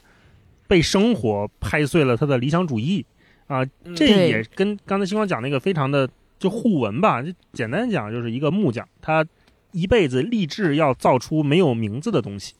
这我们听起来就非常的抽象，或者是非常的美好，是那种艺术家才会去想象的命题，对吧？但是，对对对，就简单讲说，这个人后来他的媳妇儿跟别人跑了，跑了，后来又回来了，反正家里又一堆一堆堆事儿经历了之后，这个人他曾经是米格尔街上一个生性健谈、非常快乐的，会拉着小朋友过来说：“哎，咱们一起来造一个没有名字的东西。”这么一个理想主义者，慢慢的就后来变成了一个只会每天喝酒发牢骚的一个握着酒瓶子的颓废的人。啊，等即便是他的妻子也最后回来了，就是你看这里面连配角都跑不出米格尔街，就是他妻子虽然跟人跑了一段时间之后又回来之后，呃还得回到米格尔街，然后这个叫波普的木匠，最后他怎么说？说对我来说，他变了，这种变化使我伤心，因为波普开始干活了，他开始为别人做莫里斯式的椅子、桌子和衣橱。这之后，我问他说：“波普先生，你什么时候在做那些没有名字的东西啊？”他竟臭骂了我一通：“你他妈的真烦人！” 他说：“快滚开，否则我非揍你不可。”啊，对这就是一个他自己都放弃了，典型的就是人到中年之后躺平的状态，就是你别给我谈那些什么理想主义，你别给我这儿讨我要厌，别搞钱别烦我，赶紧走。别跟我扯。啊，我给人做桌子、做椅子呢。嗯，嗯，我挣钱呢，对吧？我为了生活这点柴米油盐，我早就忘记了我之前所秉持的那些所谓的理想主义，我的那些梦想早就抛之脑后了。什么、嗯什么没名、没有名字的东西啊？没有名字的东西能挣钱吗？能吃饭吗？那想到这儿就是，哎，确实很悲剧的一件事情。嗯，那好，那我们刚才也都各自分析了这个书里面啊，对于自己特别喜欢的文章里面，或者是特别有特点的这些人物角色啊，那接下来我们也是呃从这本书延伸讨论一下，就是这本书呢，呃，奈保尔呢被称作说幽默作家和所谓的街头生活作家这两个称号。那在这个作品里面，其实我们刚才也有提到，就是比如说他的幽默可能会体现在一些比较细微的点上面，他会经常在讲别人的对话或者是别人的故事之后插入一句他自己的评论，然后这句评论就起到画龙点睛的作用，让你读起来感觉非常的诙谐，非常的幽默，但同时在这个幽默里面又带有一丝苦涩吧，或者说一种无奈。那我不我我想知道，就是你们觉得他，咱们因为前两期也聊过刘震云老师嘛，那刘震云老师也是以幽默来著称的。那你们觉得奈保尔的这种幽默，或者说呃他的这种在文章里面所体现的这种写法、这种诙谐，他和刘震云的幽默有什么异同？或者你们在读奈保尔的时候是怎么样体会这种幽默的？嗯，超哥，这个问题我自己没有特别明确的答案啊，我就有一些隐约的感觉。我们上次不是聊刘震云的时候，说刘震云老师他比较擅长的那种幽默，他其实是错位，就是把一个人在干一个特别荒唐事儿的人描写的特别严肃、特别一本正经，然后因为这种错位造成了这种特别有悲剧效果的喜剧喜感。是的，至至少是在他旁人看来，觉得哎，这个这些人特别不合时宜啊，特别和周围格格不入，有喜剧效果。嗯，我自己读奈保尔的时候，我其实觉得他的幽默更多的是在消解和解构，就是他把所有这些，首先从大面上，我们今天一直在聊，就其实其实整个米格尔街上生存的每个人的境况是非常残酷的，他们被困在了一个地方，没法做出自主的选择，没法做出改变，但是他却把这些人描写的非常的，好像在特别积极、特别活的活色生香，特别生活，每个人在当中特别有劲头。我觉得他嗯和刘震云老师有一点相像的地方，也是有一种很错位。至少在我们看来说，为什么这些人能活成这样，很这么徒劳，对吧？但是他们自己觉觉得自己特别的有有滋味，那也是有一种小小的错位。那更多的，我觉得他是解构和消解，就是这些人的生活的意义也好，生命的价值也好。在他看来，可能这些人都非常无所谓，所以他才会让周围的人对他们进行评价。比如说，我刚才讲邻居，邻居搬进来的时候，他就会说：“哎，这些人，这个邻居还没搬进来，我们就很讨厌他了。”就是就是这种嗯小的点上，我觉得他就是对这些人进行了特别大的消解，特别就是这种意义性的这种消除，构成这种，嗯我觉得他其实也是底色非常。悲剧的这么一种喜剧效果吧，啊，就是嗯让大家都觉得这些人没意思、没意义，可是还要拧给他拧出了一个有意义、有意思的这个样子来。我觉得这是我嗯感觉嗯到他的这种幽默。嗯，大老师呢？嗯，大老师呢？嗯，我觉得这个问题问的特别好，因为我在想这个的时候，我发现有的作家是本能一样的写作，就是你哭就悲伤你就写哭，你开心你就写笑。有的作家他是应激式的 PTSD 一样的写作，兴高采烈和幽默是这些作家写悲惨生活的唯一选择。我不这么写，我就活不下去了。我必须得给自己一个假象，就这种应激式写作是，就刘震云也好，奈保尔也好，我觉得都是。就这些人他已经到了一个程度，就是我必须来苦中作乐。刘震云那个，我们看说一句顶一万句，他就是典型的苦中作乐的那种幽默，那种黑色幽默。然后奈保尔笔下的每一个人，尤其是看到米格尔杰，我们觉得就是都是西西弗斯。就每个人都推着那个命运的巨石做无限的循环，就你推上来滚下来，推上来滚下来，你还在这儿，你永远在这儿。刘震云他也是写一群人，就是一句顶一万句里写严禁那么多人几代人。然后奈保尔在米格尔街里面也写一群人，十几个人加一个主角群像。对，你会发现他们所有人都在那个齿轮里面打转。然后我甚至都有点怀疑，就是呃，他们应该是两位文学大师不约而同的触及到了。某一个文学母题，就是我们前面刚开场说的，选择这个东西到底存不存在？就如果不存在的话，那这些人要怎么活下去？就是我们说的存不存在，还不是基于自由意志的讨论。就是假设我们就说自由意志存在的话，我们做一个非常宽宏大量的慷慨的假设，就说自由意志存在，而且很容易被发动。那么到底什么是选择，以及什么会阻碍我们做选择？你所谓的这些选择，你所谓的这些对命运的不公的反抗，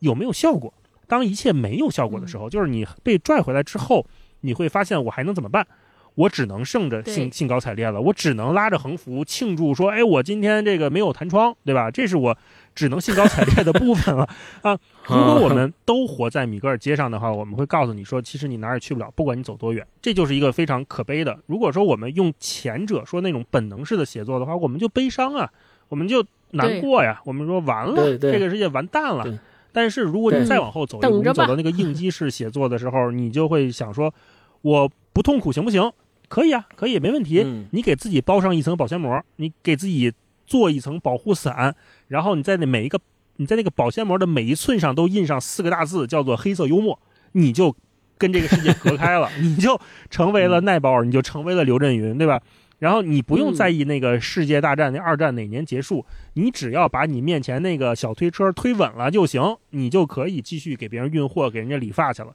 最后你就可以像米格尔街上的所有的人，大部分人一样，过上那个幸福快乐的没羞没臊的啊，兴高采烈的生活了。啊，这个我觉得是他这个幽默的逻辑。嗯，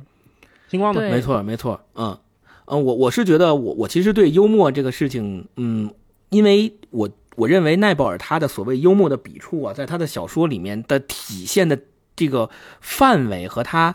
的这个点呐，没有刘震云老师那么突出。就是我们读一句顶一万句的时候，我们在字里行间总是能够读出这种幽默的感觉。也许是因为奈布尔他的这个书是经过翻译的作品，所以我们在中间和他还隔着一层。所以我们在隔着一层的这个语言体系里面，我们可能没有像刘震云老师的幽默那样直接，那样那样更多更像扑面而来。但是确实，他就像这个呃星星一样散落在和点缀在他的这个作品里面。每次读到的时候，我都会感觉到。会有一点会心一笑，但同时会心一笑背后就是我们说的这种悲凉。奈保尔另外一个写作特点就是他语言的风格特别的干脆利落。就是我看过有一些译者的分析啊，就是说他的原文，奈保尔写的原文的英文也是很有特点的，不像大部分英英语作家一样的那种。他的特点在于说，第一是非常清爽。第二，他会用很多当地的这种语言和当地的这种唱歌的小调。你看，在米格尔街里面，他就里边写到了很多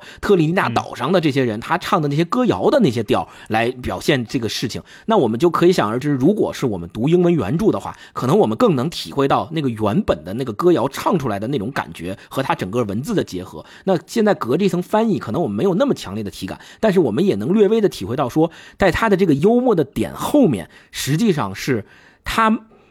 就是我甚至于有些时候觉得，他对他所描写的笔下的这些人物的角色的怜悯可能少了一点。就是我们会说刘震云老师他的幽默后面可能是对那个土地背后的这些人的怜悯，他背后总有一种关怀，总有一种，呃，咱说可怜也行，说怜悯也好，就是他有一种悲天悯人的情怀在里面。但是奈保尔在米格尔街里面的这群零星的幽默感后面，我好像比较少的体会到这种。悯人忧天的这种怜悯，就是他如果要讽刺一个人，他就直接就会说这个事情不正常，或这个事情是荒诞的，于是就能让你体会到这个讽刺感。他没有说后面是有温情脉脉的那一面，就是比较少啊。这是我的一个对于他的幽默的一个体会。嗯今天一起跟大家读了奈保尔的《米格尔街》这本书。那从这本书里面，我们也能够看出来，其实对于一个身处于前殖民地社会的，或者叫呃现代呃就是后殖民地时代的这样的一个英国裔英国印度裔的这样一个作家而言，他的边缘人的身份、他的成长经历，以及他基于他的出生地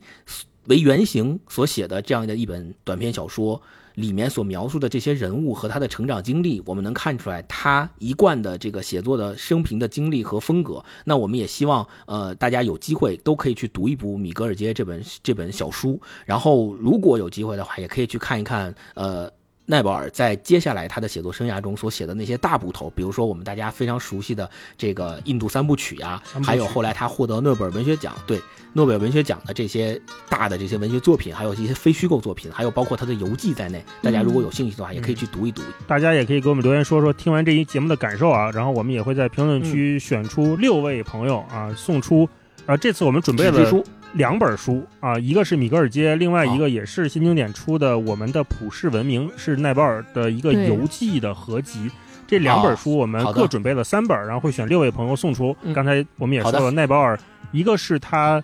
成就的起点，一个虚构的小说，这个米格尔街；另外一本是大家都很熟悉的他写的非虚构的类型啊，讲文明、讲游记的。希望大家都可以。通过不同的角度来了解奈保尔这个人吧。嗯。嗯，好，那今天我们就先跟大家聊到这儿，我们下期再见。好，拜拜。拜拜。